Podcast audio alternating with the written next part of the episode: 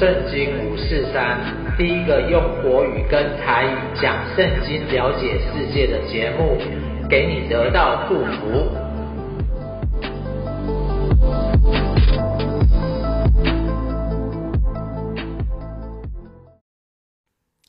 亲爱的朋友，你好，欢迎你来收听圣经五四三。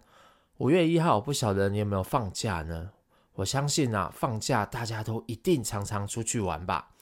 那大家有没有发现哦，在出去玩的时候，一开始可能非常的开心，可是后来啊，都会因为意见不合啊，或是遇见一些事情啊，中间就会吵架，之后就会常常的呃没有办法继续好好的玩，就是带着这样的情绪，在整个玩的过程当中就非常的不愉快。所以呢，今天我们的主题是五一长假如何不吵架？好，五一长假如何不吵架？那如果你手边有圣经的话呢，欢迎你打开这个圣经和合本的罗马书十一章的十三节。罗马书十一章的十三节。那我说一下哈，那当时呢，这个。罗马书都是由保罗写的。那保罗很特别哦，保罗他除了自己是犹太人之外，他也是一个对外邦人宣教的人，而且呢，他常常带着团队出去宣教，到那个时候的欧洲很多的地方，所以他自己呢，可以说是啊第一个环游世界的人呐，因为当时不知道有美洲有澳洲，大家都以为是在地中海区域而已。所以他真的是因着福音的缘故，所以就把当时的世界啊环游了一遍。所以呢，我们今天也从这个保罗的故事啊，来告诉我们说，诶，他这样子在带团队的时候，出去的时候，怎么样可以不吵架？然后呢，有一个什么样的心智？那如果您翻到的话呢，我们来看十一章的十三节。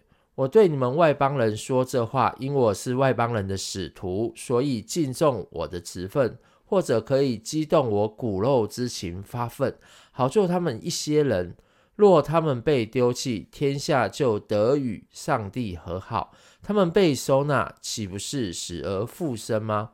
我们刚说到，保罗是外邦人的使徒，但是他就是传福音给外邦人为主，但原则上哦，他还是希望。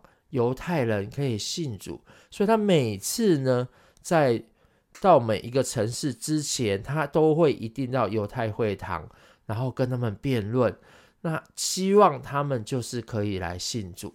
所以当时的这个教会就是由外邦人跟罗马呃呃犹太人这两群人这个群体这样子。所以他接下来说到两个例子：面团跟树。好，我们接下来十六节，若献的新面，所现的新面若是圣洁，全团也就圣洁了；树根若是圣洁，树枝也就圣洁了。若有几根枝子被折下来，你这野橄榄的接待其中，一同夸着橄榄根的肥枝，你就不可向旧枝子夸口。若是夸口，当知道你不你拖着根，乃是根拖着你。你若说那枝子被折下来是客为叫我接上，不错，他们因为不信，所以被折下来；你因为信，所以立得住。你不可自高，反要惧怕。上帝既不爱惜原来的枝子，也必不爱惜你。可见上帝的恩慈，上帝的恩慈和严厉，向那跌倒的人是严厉的。向你是有恩慈的，只要你长久在他的恩慈里，不然你也要被砍下来。而且他们若不是长久不信，乃要被接上，因为上帝能够把他们重新接上。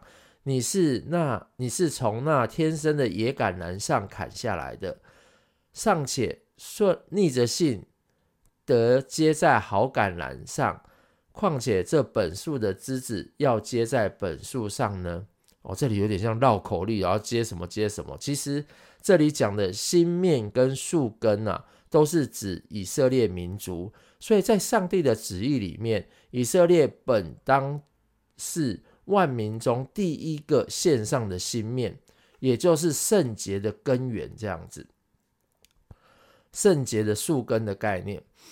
然后保罗发展他著名的一个橄榄树的理论，所以犹太人呢是折下来的这个枝子，外邦人是接上去的这个橄榄枝，所以呢，犹太人向外邦人夸口，外邦人向犹太人夸口都是不好的，所以当时的教会常常也会有这种两派相争的问题，但是啊，不是谁向谁夸口自大啊，说我是以前是什么样哦。不是保罗说到哦，其实我们就是要彼此相爱，在这边呢，我们都不要彼此夸口这样子，因为上帝不连续这个犹太人把它折下来，他也会不连续外邦人把它折下来。重点就是说，我们还是要向上帝来献上感恩，因为上帝才是那树根、树的源头这样子。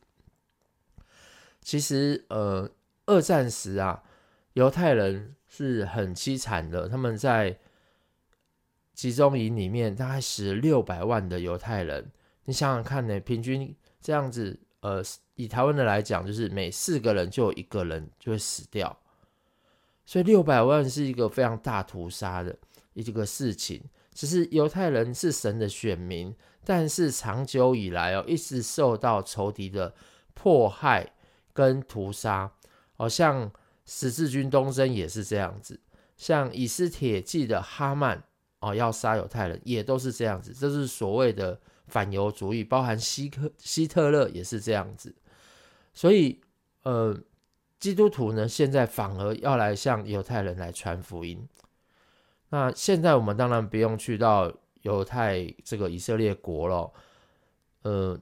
现呃，犹太人他们常常在当兵的时候，当兵完，他们就会有一个大旅行，常常是半年啊、一年啊，他们会找亚洲啊或是什么地方这样子。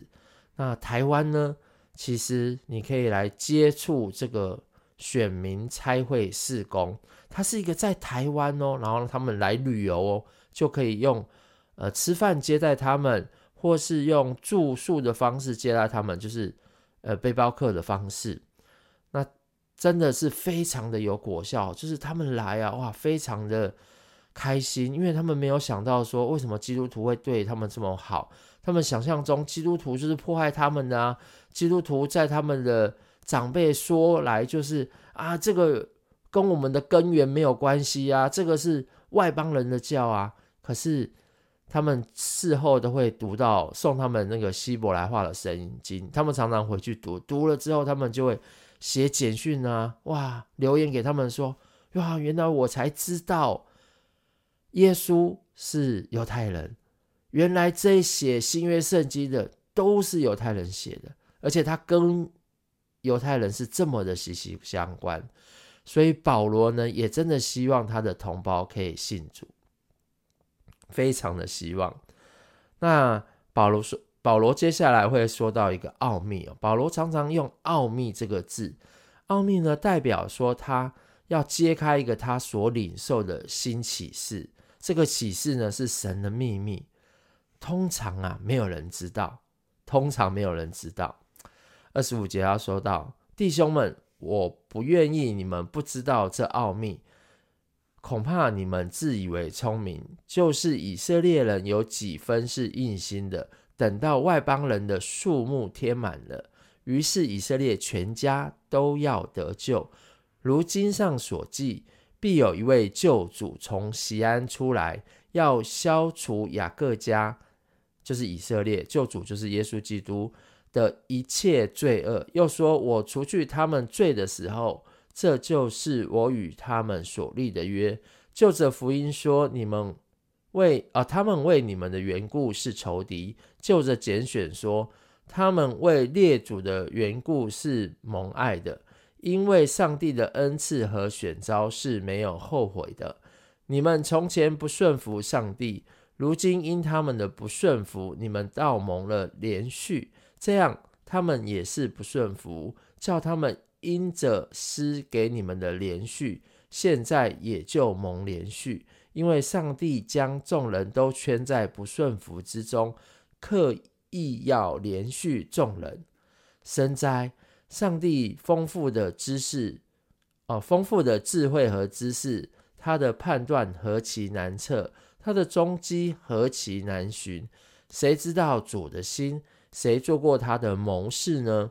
谁是先给了他，使他后来偿还呢？因为万有都是本于他，倚靠他，归于他，愿荣耀归给他，直到永远。阿门。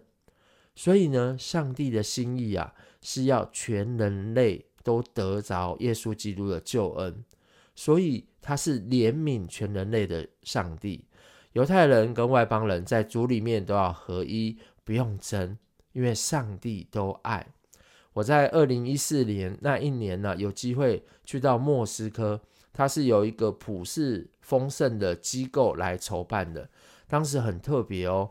呃，他是我第一次参加短宣队，有七十几个人，而且不止，他是从台湾出发，没错。可是台湾出发那时候才四十四十多人，五十人。其他的二三十人是从世界各地来的，诶，他们就是为了要去到莫斯科这个地方，向谁传福音呢？他们就是要来向在莫斯科的华人来传福音，因为在莫斯科呢，华人他们是也是有放五一长假的，可是他们放五一长假的时候，他们是不能回去到他们的家乡里面去，不能回去。所以呢，教会就用这个帮他们办营会的方式，三天两夜的营会帮他们办。那三四月的时候，莫斯科其实风景非常的漂亮，像春天一样。然后呢，在那个美美的环境当中啊，其实就是他们听讲道，邀请他们来，他们听讲道，然后下午的时候玩游戏，然后晚上的时候继续听讲道。大陆人很特别，因为他们没有听过这种，没有听过神啊，他们是无神论的，所以他们一听到神啊，是非常的渴慕，因为他们都知道有冥冥当中啊有一个神，哦，从以前啊就知道，可是他们现在的文化背景是不让他们知道的，所以他们一听到上帝的故事。他们每一个人都非常非常的渴慕，非常非常的渴慕。那后来呢，在那个过程当中啊，就有很多人啊决志信耶稣哦，五百个人当中，我记得最后一天营会有五百个人，那五百每天嘛，然后最后一天他讲言在呼召的时候。他呼召三批人，一批人是要信耶稣，因为没有听过；然后第二批人是你愿不愿意当全职同工；第三批人呢是说，哎，你愿不愿意当传道人？他一呼召的时候，中国人很把握机会，他们就冲到台前去。真的，我看除了我们自己的工作人员之外，全部的人都往前了。有些人就说我要信耶稣，然后当场还受洗，受洗了大概两二三十个。然后有些人就说我要当全职侍，就是为主来侍奉。有些人说，哎，我要当传道人这样子。那时候我第一次参加，真是非常的感动。在旧约里面呢，有一个献祭的方式啊，可是，在旧约的献祭都是要献牛羊之类的啊，献，但是。现在新约呢，到底要献什么呢？我们接下来听保罗怎么说。所以弟兄们，我以上帝的慈悲劝你们，将身体献上，当作活活祭，是圣洁的，是上帝所喜悦的。你们如此侍奉，乃是理所当然的。不要效法这个世界，只要心意更新而变化，叫你们查验何为上帝的善良、纯全。可喜悦的旨意，我凭着所赐给我的恩，对你们个人说：不要看自己过于所当看的，要照着上帝所分给个人信心的大小，看得合乎中道。正如我们一个身子上有好些肢体，肢体不也都是一样的用处？我们这许多人在基督里成为一体，成为一身，互相联络做肢体，也是如此。所以保罗说到啊，我们是一个群体，群体是基督的身体。基督的身体呢，每一个人他的功用、他的部位是不一样的，所以你要找到你的功用、你的部位。那他接下来就告诉基督徒说，呃，基督徒有一些特别的部分哦，呃，在第六节他就说到，按我们所得的恩赐，恩赐就是礼物，各有不同，或做预言，就照着信心的程度说预预言；或做执事，就当。专一执事，或做教导的，就当专一教导；或做劝化的，就当专一劝化；施舍的，就当诚实；治理的，就当殷勤；连续人的，就当甘心。所以保罗在这里告诉呃我们，我们在很多时候啊，分工合作是非常的重要，让对的人。做他擅长的事，他放到一个对的位置当中啊，他就会如鱼得水。当然呢，呃，可能他也有机会去尝试到不同的事，但是原则上来讲，先让他做擅长的事情，因为这是他最会的。所以，我们自己常常在带短宣队的时候啊，也都是按着分次来、恩赐来分工。我们信主之后啊，每一个人除了我们自己。原本在学校学的，在工作职场学的，很特别的。信主之后，上帝还会给我们恩赐，就是给我们礼物。有些人呢，突然就很喜欢敬拜；有些人很喜欢祷告；有些人呢，很喜欢读圣经；或是有些人就很会带活动。那你来到这个当中啊，你你信了主之后啊，你就可以跟上帝真的是。打开你的眼界，打开你的这个属灵的生命，所以保罗才说，就让他做专，就是让他凭他的恩赐来做事，因为凭恩赐做事其实是很喜乐的，因为那是上帝给我们的礼物。然后我们在使用它的过程当中，我们一来也是感谢上帝，二来那也是我们的热情。通常礼物也跟我们的。喜好有关系，你想想看，天父爸爸给你礼物，你会不喜欢这个礼物吗？所以你一定非常喜欢。好，那接下来呢？人跟人的关系要什么？他说：爱人不可虚假，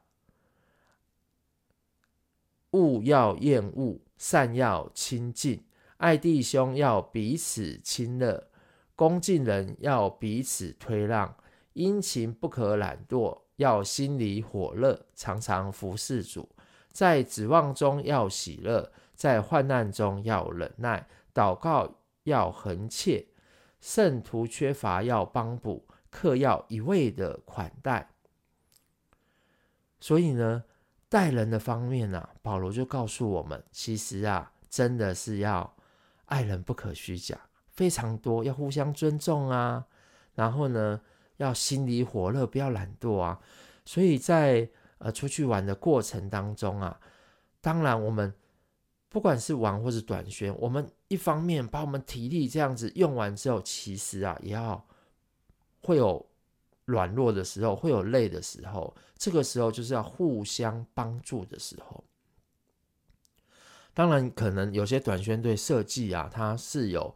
设计给一些啊、休息的时间，包括我们出去玩也是啊，也是要体谅每一个人的体力，让他有一些休息。如果他真的年纪比较高一点啊，就让他休息时间短，呃，就是要多一点。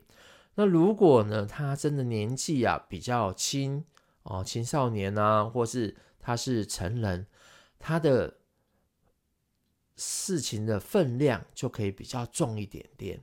可是，在这个过程当中啊，最重要的是要学习彼此相爱、彼此款待。我们不是去那边作威作福的，而是要那边互相的款待、互相的帮助、互相的帮补这样子。然后，如果遇到别人呢，遇到一些难过的人呢，或是说遇到一些呃不好的事情呢，第十四节就说到了，逼迫你们的要给他们祝福，只要祝福，不可咒诅。与喜乐的人要同乐，与哀哭的人要同哭，要彼此同心，不可志气高大，倒要俯就卑微。俯就卑微的人，不要自以为聪明，不要以恶报恶。众人以为美的事，要留心去做。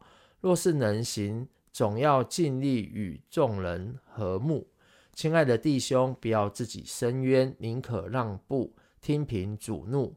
因为经上记着，主说：“伸冤在我，我必报应。”所以你的仇敌若饿了，就给他吃；若渴了，就给他喝。因为你这样行，就是把炭火堆在他的头上。你不可为恶所生所胜，反要以善胜恶。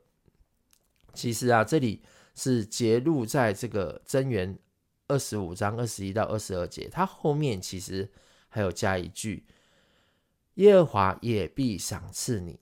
所以整体的意思是，如果我们跟人家吵架，我们发生的任何事情，我们善待仇敌。仇敌将因此羞愧，而上帝呢，也喜悦我们的作为，也一定赏赐我们。呃，不好意思，这那很特别的是，我们那时候去到莫斯科，真的诶，大家都彼此合作，然后看到人有需要、有帮助，我们真的就去帮助他。那时候我记得啊，呃，农场啊被。当时的莫斯科警察烧掉，哇！百姓生活的非常困苦，所以呢，不是每一个呃权力之下都是一个很好的权力。所以保罗呢，在当时的这个罗马教会的，在罗马的统治之下，罗马也不是都是好人好官，那他怎么去勉励他们生活呢？十三章一节他说。在上有权柄的，人人当顺服他，因为没有权柄不是出于上帝的。凡掌权的都是上帝所命的，所以抵抗掌权的，就是抵抗上帝的命。抵抗的必自取刑罚。做官的原不是叫行善的惧怕，乃是叫作恶的惧怕。你愿意不惧怕掌权的吗？你只要行善，就可得他的称赞，因为他是上帝的用人，是与你有益的。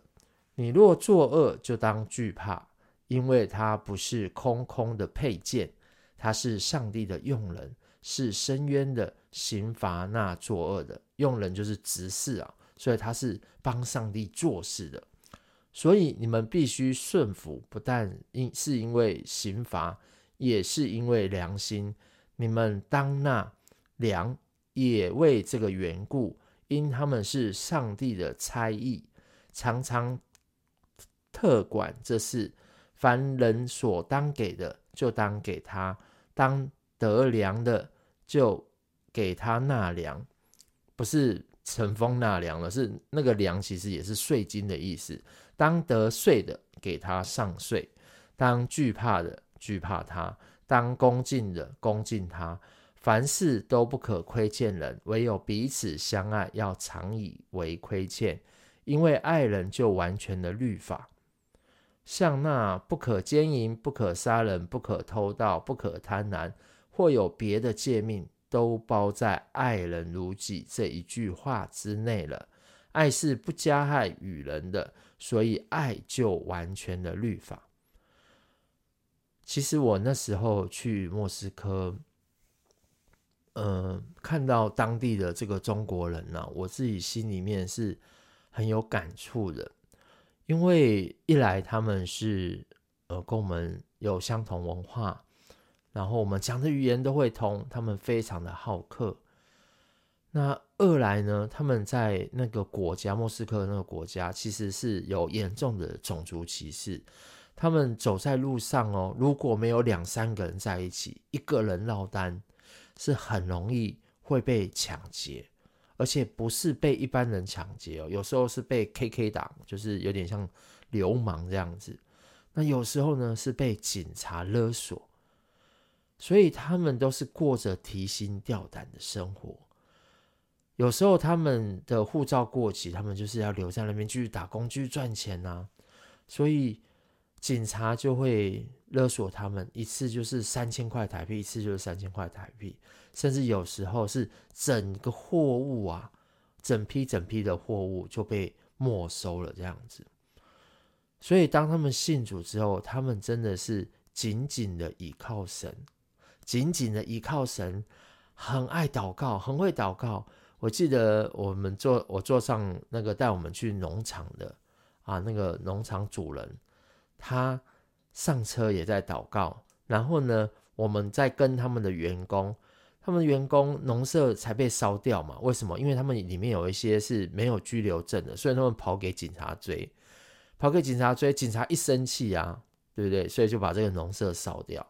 那农舍烧掉之后，他们就盖了一个临时临时的农舍。天哪，那个木板啊都没有齐耶，木板旁边都是一缝一缝的，然后风从你那边吹过来，他们就是用那个塑胶布，然后把那个缝挡起来。我在那地方看，我说哇，他们怎么这么的辛苦？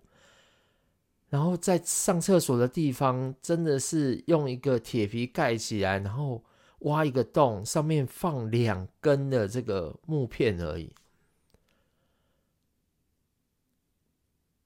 煮饭的时候，他们是在地上放一个炉子，然后就在地上炒菜了。他看到我们来，非常的开心，热心的做菜给我们吃。我们去找他们的时候，其实我们什么都没有，我们就带了一本圣经，带了一个诗歌本，每一个人发给他们。然后带他们信耶稣，他们每一个人当拿到诗歌本、拿到诗歌、拿到圣经的时候，他们非常的开心，非常的开心。我没有看过如此开心的人，所以。我自己在预备这几集啊，就是从上上集啊，韭菜啊，这个是被割的，甚至是上一集，不管是人矿或是资源，甚至到这一集五一长假如何不吵架。其实我自己对中国人啊有一个很深很深的负担，因为他们很多人是没有信主的，他们有十四亿人。他们可能信主的不到一亿人，很多人很多人还是没有听过耶稣基督的。我问他们耶稣是谁，他们每一个都没有听过。啊，我相信啊，今天的故事说到这边，你会听到这样的故事，也绝对不是偶然。那不管你有没有开始相信有一位真神耶稣基督。或是说，你的现在的环境也是在一个苦难当中，跟家人在吵架当中，吵得不可开交，每次出去就是要来吵架，在家也是吵架，甚至到了冷战的地步。又或者是你不知道你未来的方向是什么，你像那些。中国人一样，真的，你的身份，你找不到你的价值，找不到你的身份，常常被欺压。我相信爱我们的天赋爸爸，他都知道我们所遇到的一切，他会陪着你，就如同他当初陪伴这些中国人，陪伴我去到莫斯科一样。我相信他会陪着你。他会引导你走在一条祝福的道路上面。让我来祝福你，亲爱的天父上帝，孩子向你献上感谢。主啊，虽然我们没有办法看见你，但真的经过很多的事情，我们知道上帝你常常与我们同在。主啊，求你自己帮助我们。主啊，就如同今天啊，你告诉我们的一样，很多时候我们要更多的去爱我们的人，周遭身边的人，我们也要来顺服权柄。有时候是我们的家长，有时候是我们的老师，有时候是我们的老板，因为权柄都是你所赐的。而在这个过程当中，也帮助我们，更要把福音传给我们周遭的人。如同不管他有没有信主，我们就是持续的把福音的工作，相信因着你，让这些人，那些没有信主的人，不管是台湾人也好，不管是啊、中国人也好，大陆人也好，甚至是啊犹太人也好，主啊，孩子更渴望主啊，你的救恩是临到这个地上。真的是全世界的人，如同保罗那时候有一个心，他就是想要把福音赶快透过宣教，赶快透过教会，让更多人知道。求你祝福今天收听的每一个朋友，主要让他们也可以领受主从你而来的爱，从你而来的智慧与能力，让他们每一天所行的路上都有你的祝福。谢谢耶稣，听我们的祷告，祷告奉耶稣基督得胜的名，阿门。我们今天的故事就到这边喽，我们下周再见，拜拜。